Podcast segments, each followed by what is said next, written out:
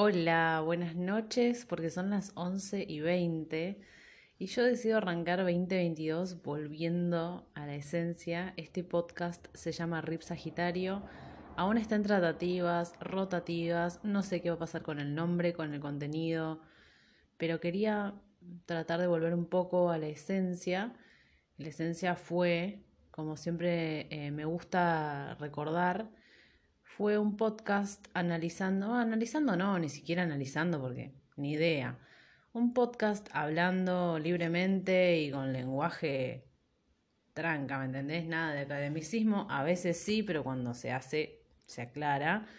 Em, pero un podcast simple, hablando, charlando, diciendo cositas, cosas, recomendando series y películas. Después eso fue mutando, se hizo como una especie de diario de notas. Em, empecé a agregar otras secciones como lecturas, em, que también tuvieron bastante acogida. Hubo personas que me contactaron por las lecturas, que qué piola. Así que bueno, no, aún estoy en tratativas con respecto a todo esto, pero quería retomar utilizando uno de mis grandes fails del año. ¿Viste cuando tenés un fail? Cuando te contradecís todo el tiempo, ¿no? Pero bueno, cuando, te contradecís en tu punto culmine, que tipo un mes yo estaba diciendo, no, euforia ni en pedo, que euforia no me gusta, que ni en pedo, que bla, bla, bla, llorando, rompiendo las pelotas, que euforia no sé qué.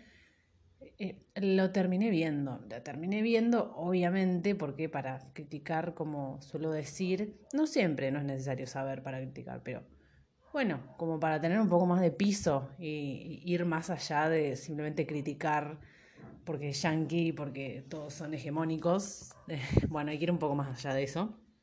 Tampoco voy a ir tan más allá, pero bueno, nada. Básicamente ese fue un gran fail, como que dije, ni en pedo, de hecho no lo iba a ver y después dije, no, sí, lo quiero ver.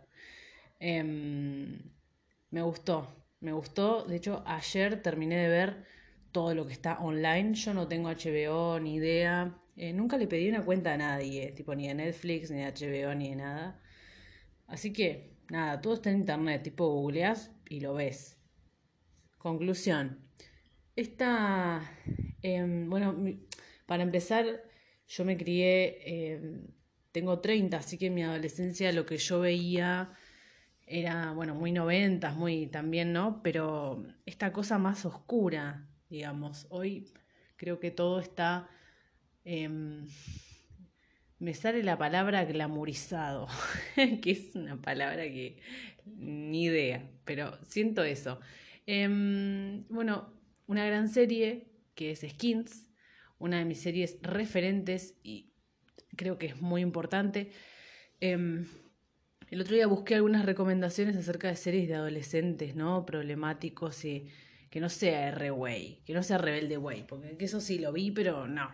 Eh, que sea tipo más oscuro, como Skins, porque Skins, más allá de que muchos...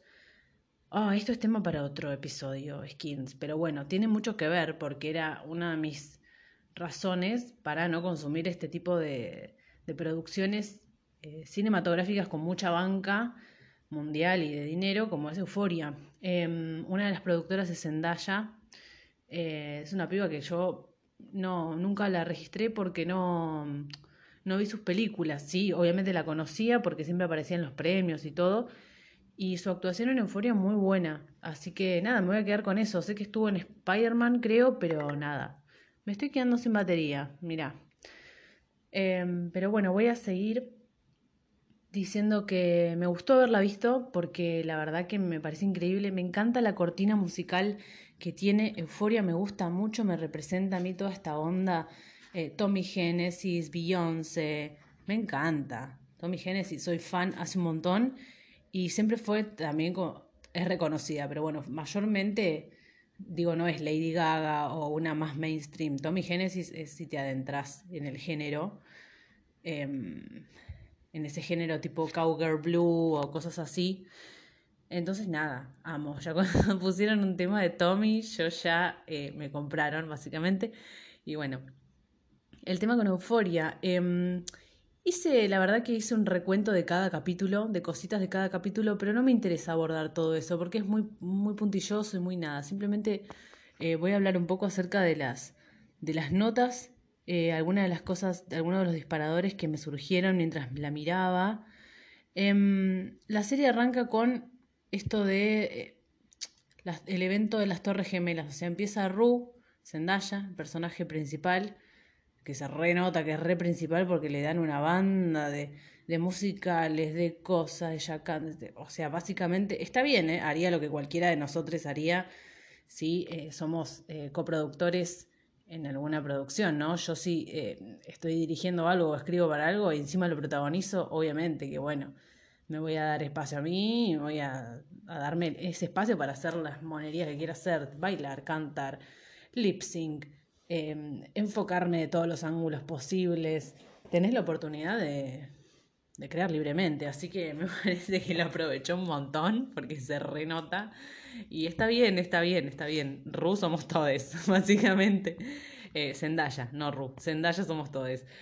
Em, bueno, arranca la serie con una, no sé, un, un, recuerdo, como que te ponen en contexto un cierto momento de la época de Ruth, de cuando era más joven, y arranca su adicción y qué sé yo, y mencionan el tema de las Torres Gemelas. A mí el, el tema de las Torres Gemelas nunca me interesó, digo, nunca me conmovió, nunca nada. Yo recuerdo que fue una cosa que todo el mundo eh, pray for las Torres Gemelas está todo bien. Mi discurso no es de odio, simplemente me sale este, este dicho de vieja, eh, de vieja contrera, a hierro mata, a hierro muere.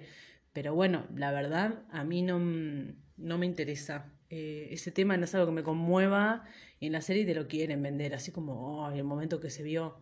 Yo pongo huevo, Negri. Empecé a contarme algo porque si no me duermo. Esta cosa superamericana nacionalista que, bueno, no digo que esté mal ni bien, pero bla. Em, como balance general es todo muy, obviamente es todo muy glamoroso, todo muy, eh, todos tienen outfits, todos, outfits. Todos tienen outfits increíbles. Todos em, son bastante, bastante no son hegemónicos todos, porque no, digamos, eh, pusieron al amigo negro, al amigo negro que no podía faltar, que es bueno pero repasivo. Nada, nada de todos los estereotipos. Em, está bien usar estereotipos, no digo que esté mal, pero bueno, todos resuenan bastante como lo mismo. Estaría re interesante ver a alguien que alguna vez dirija algo rompiendo con algún estereotipo de estos, ¿no? Rompiendo con estas cosas. Em, me gustó la... Y bueno, en conclusión eso, ¿no? Mucho glamour, mucha cosa, todo muy lindo. Está bien, eh, mis, mis, breakdowns, digamos, sucedieron en, en bares de mala muerte, con alcohol etílico, qué sé yo, cosas más trash, ¿no? Mis breakdowns o mis quebraduras fueron siempre más trash pero bueno, obviamente que estamos hablando de situaciones y de sociedades distintas. Esto es Argentina y estamos hablando de Yanquilandia y de lo que quieren mostrar. Bueno, a través de esa óptica, entonces nada, no me sorprende. Em, el personaje de Nate me interesa cómo está creado. Claramente lo perfilan como eh, una especie de psicópata. Em, especie digo, pero bueno. Em, la fantasmía un toque con el tema este de digo, de, esta creación del personaje. Me gusta cómo lo hicieron. Em, pero bueno, no, no sé, no, no, lo termino de comprar. A veces lo veo como muy... No sé, capaz yo también tengo prejuicios y estructuras armadas en, en cuanto a las personalidades psicopáticas. Pero... Mm, nada, sí, está bueno el personaje, qué sé yo, el chico, el, supuestamente es el bombón. Eh, tenemos al estereotipo del amigo negro. Tenemos eh, a Ru, que bueno, está muy bien el personaje y obviamente no, no va a estar mal el personaje porque es algo co eh, codirigido por ella misma. O sea, todos estos estereotipos del equipo de fútbol, em, de las porristas. La verdad que en una parte hacen referencia a, esta, a este breakdown de Britney. No recuerdo bien el episodio ni el contexto, pero me puse a pensar acerca de eso y qué loco Qué cagada, ¿no? Qué cagada ser Britney y que alguna boluda en alguna parte del mundo tenga puesto unos aritos con tu cara eh, cuando te rapaste, ¿no? Y eh, en un momento, en uno de los peores momentos, digo. Qué sé yo, a mí me pareció siempre una estupidez hacer merchandising con la cara de Britney rapada en ese momento o remeras con, con la chabona eh, con el paraguas, ¿no? Este famoso incidente. Digo, ¿cuál es la intención atrás de eso? Tipo, estás, no sé, yo los mataría. Yo si soy Britney los hago mierda. Los fundo. Pero, bueno, nada. He visto mucho merchandising de Britney loca, entre comillas. Eso no me gusta, no me cae bien. Eh, full, mental, Breakdown, nada, re heavy. Como, está bien que se puede joder con todo y que hoy por hoy todo es merchandising y eso está bien, no estoy diciendo nada en contra de eso. Pero a mí ni en pedo, yo ni en pedo me pongo unos aritos colgantes con eh, la cara de Britney pelada o rapándose, ¿entendés? Porque tengo empatía y un poco de cerebro, básicamente. Em, mucho énfasis en lo sexual, que digo, está bien, pero podemos tener otros recursos, otra inteligencia, otra manera de contar las cosas. Está bien igual, ¿no? Eh, pero es demasiado, todo el tiempo. Eh, bueno, no todo el tiempo, pero hay demasiado énfasis en, en eso, en lo sexual, en...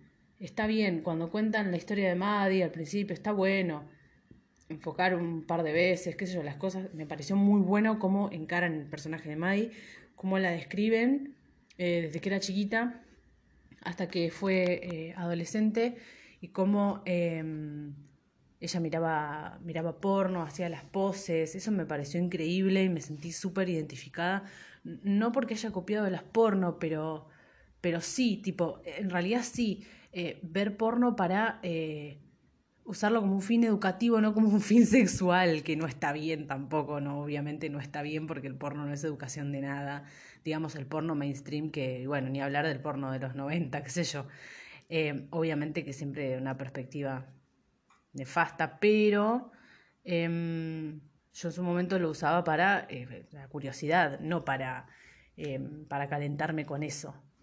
Esa es una diferencia eh, muy clave. Eh, bueno, más allá de eso, tratan temas muy buenos como acá, por ejemplo, remarco la filtración de un video íntimo, ¿no? Lo que pasa con Ru y con, ¿cómo se llama este tipo hegemónico? Nate con Ru y Nate. Bueno, con Ru y Nate lo que pasa básicamente es, no, no es un spoiler esto, pero más o menos, es como una situación que pasa con, con esto de, de, los, de los videos íntimos, de la privacidad, de, de, la difusión no autorizada, ¿no? Cómo esta persona, el padre de Nate, grababa sus encuentros sexuales, eh, los grababa y los, eh, los guardaba, digamos, ahí tenía un registro eh, del cual las personas grabadas no sabían, digo, no es que era algo consensuado, que bueno, vamos a grabarnos, que puede ser algo súper erótico, pero no, era más bien tinte medio eh, raro. Entonces, eh, este tema me parece está re bueno que lo planteen, porque nada, sucede un montón, ¿no? ¿Cuántas veces escuchamos hablar de filtraciones de los famosos, que no sé qué, bla, bla, bla? Em, y siempre se tiende a demonizar a la persona que encima está siendo expuesta eh, acá en Argentina pasó con Florencia Peña, con un montón más, que más allá, ¿no? Uno nunca sabe si fue a propósito, si lo filtraron, como bueno, en sus momentos eh, Kim Kardashian em, se hacía la filtrada, pero en realidad lo que quiso fue emular a Paris, o sea, y Paris, eh, ella en su documental dice que fue algo totalmente en contra de su voluntad, pero y después esta Kim la recopió y hizo lo mismo, lo difundió y se hizo famosa y así es lo que es hoy. Así que imagínate. Bueno, tenemos el caso de eh, nuestra, nuestra amiga Wanda, que otro episodio aparte, me perdí todo el Wanda Gate, todas mis opiniones para dar acerca de eso, que es bastante jugoso, em, para aprender, digo, no por el hecho en sí. Bueno, ¿por qué estoy hablando de WandaGate cuando estoy hablando de Euforia? Y por qué se conecta todo. Por esto de los videos íntimos, ¿no? Porque, bueno, Wanda en su momento, que ahí se filtró como un video, eh, todo un bullying de parte de un país entero. Eh, y bueno, nada, me imagino que va a ser una cagada. Eh, a no ser que, no sé, te lo tomes como, por ejemplo, yo, que la verdad que no, no me haría mucho drama, sí me enojaría si es algo como no consensuado, no consensuado, obviamente, que otra persona tenga material de mí y lo difunda, obviamente que, que es un horror, es algo muy, muy horrible. Pero digo, eh, si llegase a pasar, eh, está bueno también transmitir un mensaje de tranquilidad y de que nadie va, que no hay que matarnos por eso, sino que simplemente bueno, negarlo no es la mejor salida. Para mí, desde mi punto de vista, eh, se filtra algo y decís, uy, no, qué cagada, estás respuesta a todo, pero bueno, negarlo no es la mejor salida. Creo que esta palabra que no me gusta mucho para nada, eh, empoderarse también es parte de, y bueno, em, abrazar todo esto también. Todo tiene un lado A y un lado B. Así que nada, me pareció muy bueno que traten el tema de filtraciones de, imágenes o, de videos. Me pareció súper, porque a Ru también la, la hostigan con difundir imágenes de ella. Entonces es como que se genera eso ahí, me encanta. Em, así que bueno, eh, terminé, la terminé de ver ayer o antes de ayer. Me encanta. Me encanta el giro del personaje de Lexi. Igual era algo que yo ya sabía. Cuando eh, Lexi empezó con esto de la obra, yo dije seguro que en la serie van a ser como, ¿no? Eh, o sea, poner, mostrarte la serie, ¿no? La, serie, la obra de teatro, mostrártela y a la vez eh, eso, mecharlo con imágenes de la realidad, de cómo fue eso para Lexi, cómo lo vio, bla, bla, bla, ese evento. Y nada, un recurso muy bueno y se puede apreciar, ¿no? Toda esta este drama que este personaje venía observando, pero siempre en ese rol de observador. Em, digamos, viendo, viendo, viendo, y resulta que hizo una obra tremenda, me encantó, me gustó mucho. Muchos dicen que el papel de este pibe, no me sale el nombre, pero el pibe que interpreta a Nate en la obra de Lexi, los que la vieron sabrán, Dicen que fue demasiados minutos para él, que fue innecesario. Para mí estuvo buenísimo. El chabón se relució, lo hizo genial. Y también habla de la construcción del personaje. Digo, también habla de cómo esa persona es una persona, ¿no? De, emocional, que, que, interpreta un personaje muy bien y, que lo da todo en el escenario. A mí me pareció increíble y me pareció increíble la, la obra. Muy, muy increíble. No podía esperar para verla. Em, y no puedo esperar ahora para que vuelva para que vuelva Euforia y vuelva, vuelva más capítulos. Em, voy a decir algo de respecto a la situación de Maddie y de Cassie. Son, eh, bueno, eran amigas y Cassie termina envuelta en una relación que ya se ve que va a ser tóxica. Una relación tóxica con Nate, que el ex de Maddie. O sea, es medio, medio raro. Habiendo tanta gente en el mundo, digo, qué sé yo. Tantas apps de citas, tanta cosa. bueno. Eh, algo hoy por hoy bastante peculiar, ¿no? Hoy donde estamos en contacto permanentemente, digo, en las redes sociales, en Facebook, Instagram, Twitter, con otras personas, con otros avatares, muchas posibilidades hay, demasiado. Recaer justo en el ex de una mía me parece un toque, eh, es patológico, no sé si es patológico igual, no, estoy siendo muy mala, eh, pero y es raro, no sé, igual obviamente se reentiende, se revé la conexión, porque ella termina con él, las cosas que le dice, como casi le dice, nunca te voy a tener miedo, siempre voy a hacer lo que me digas, me voy a vestir como vos quieras. Em, se entiende la conexión que hay ahí. Em, y respecto a esto, em, voy a decir que también es otro tema repicante para tratar, que está buenísimo, que es el tema de las relaciones, de una amistad que se ve mm, quebrada, intervenida por una relación medio incipiente y extraña, porque pones a salir con el ex de una amiga y con el ex de una amiga que vos sabés que la pasó muy mal. Y todo el mundo, yo veo en las redes que dice, no, Maddie tiene que tener su venganza, que Maddie no sé qué. Todo bien con Maddie. Pero Maddie mandó a la cárcel a un chabón inocente.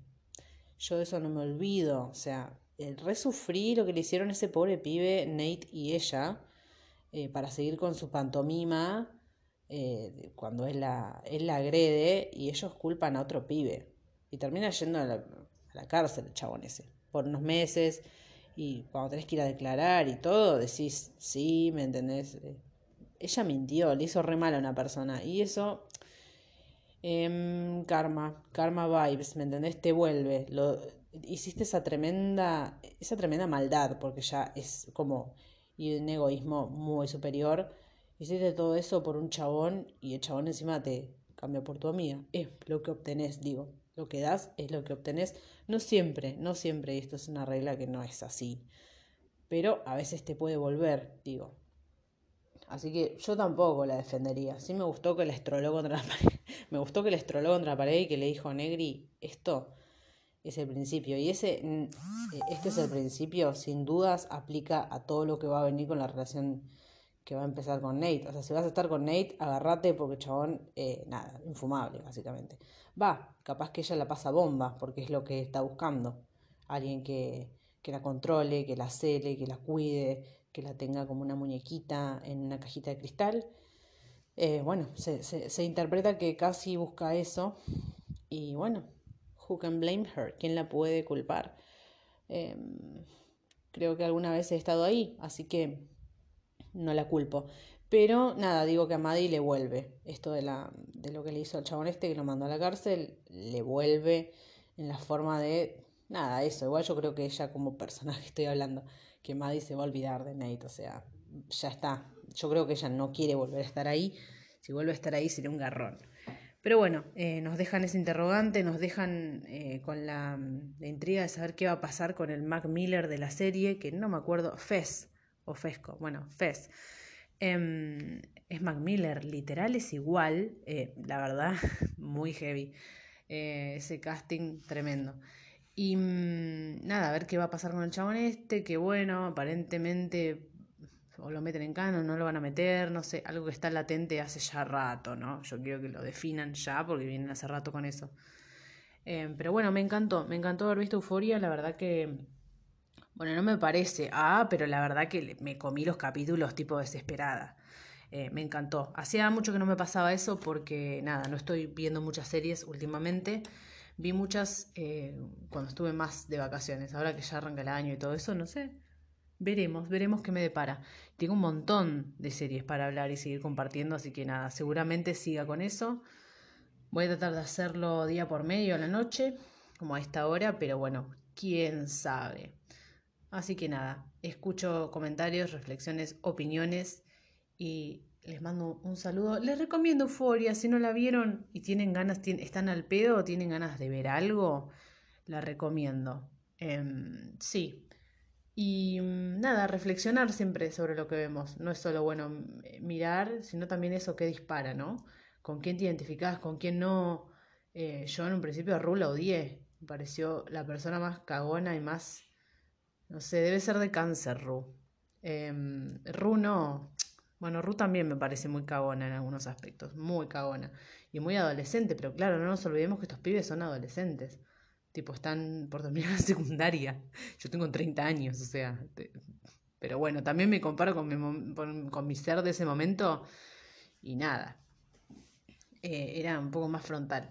Pero nada, eh, Runo es de quien quería hablar. Es la otra chica que no me acuerdo el nombre. Ay, Dios. Su novia, que bueno, no terminan siendo novias, terminan medio en una situación medio rara, ellas se desconectan. Eh, a Runo le gustó que, que ella la manda al frente. ¿Cómo se llama? Lo voy a buscar porque. ¿Cómo se llama esta chica? La pareja de Ru. Ah, ah, ah, ah, ah. No, no tengo los nombres de. No tengo el nombre de ella. Me lo olvidé, lo resabía, pero bueno, las cosas son así. Así que me despido. Eh, recomiendo Euforia, sí. Tampoco es la serie de mi vida, pero la recomiendo.